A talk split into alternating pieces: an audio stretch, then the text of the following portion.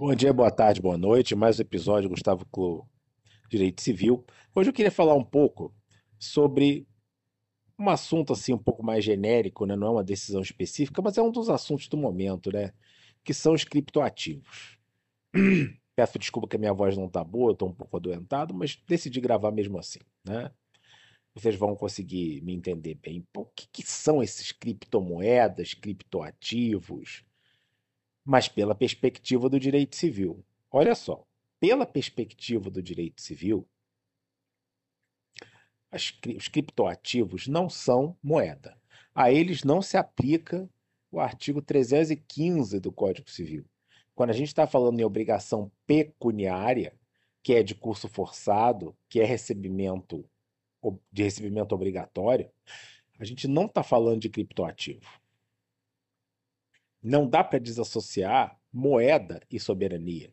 Não dá para desassociar moeda e país. Então, os criptoativos não são dinheiro, não são moeda. Né? Por isso que eu estou aqui nesse, nesse áudio aqui falando para vocês em criptoativo e não em criptomoeda. Né? Então, eles são o quê? Eles são um ativo. Só que eles são um ativo um pouquinho diferente de outros ativos. Né? Quando você compra, por exemplo, uma ação de uma companhia, ou mesmo uma opção para comprar um, uma moeda num determinado valor, numa determinada data, né, ou outro tipo de derivativo, enfim, tudo isso tem uma projeção no mundo real. Tudo isso tem alguma correlação com o mundo real. É um produto do mercado financeiro mas é um produto do mercado financeiro projetar, que projeta alguma coisa que existe no mundo real. Já a criptomoeda, o criptoativo, estão fora desse ambiente regulado. Não, é? não tem ninguém ali vigiando. E uh, também uh, não tem necessariamente esse espelhamento no ativo no mundo real. É possível que operações em criptomoeda tenham algum lastro? Sim. E é possível que não também, né? Nessa confusão toda aí dos jogadores do Palmeiras, num dado momento, uma das falas lá, alguém disse: não, mas as operações estão lastreadas em pedras preciosas. É possível? Claro que é possível. Eu tenho dificuldade de acreditar que isso seja real, mas, mas é claro que é possível. Mas não é uma obrigatoriedade.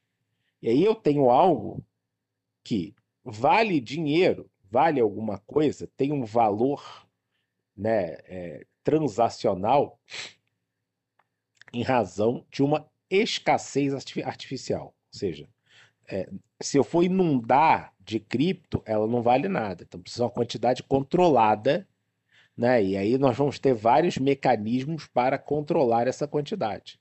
Então a escassez artificial da cripto faz com que ela seja algo que vale.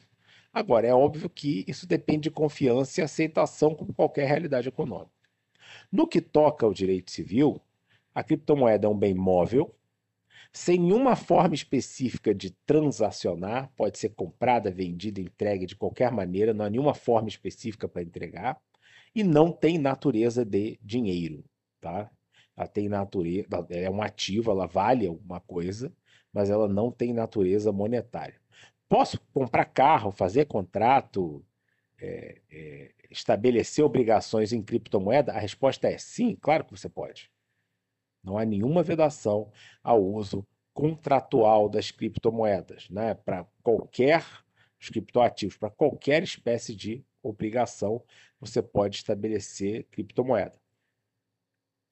Posso estabelecer coberturas que, que a gente usa com moedas de verdade, tipo cláusula de hedge, dizer que ela não pode variar muito, cláusula de swap, dizer que dependendo da variação, o contrato deixa de ser em criptomoeda e passa a ser em real ou em dólar, também não tem vedação nenhuma para que isso aconteça.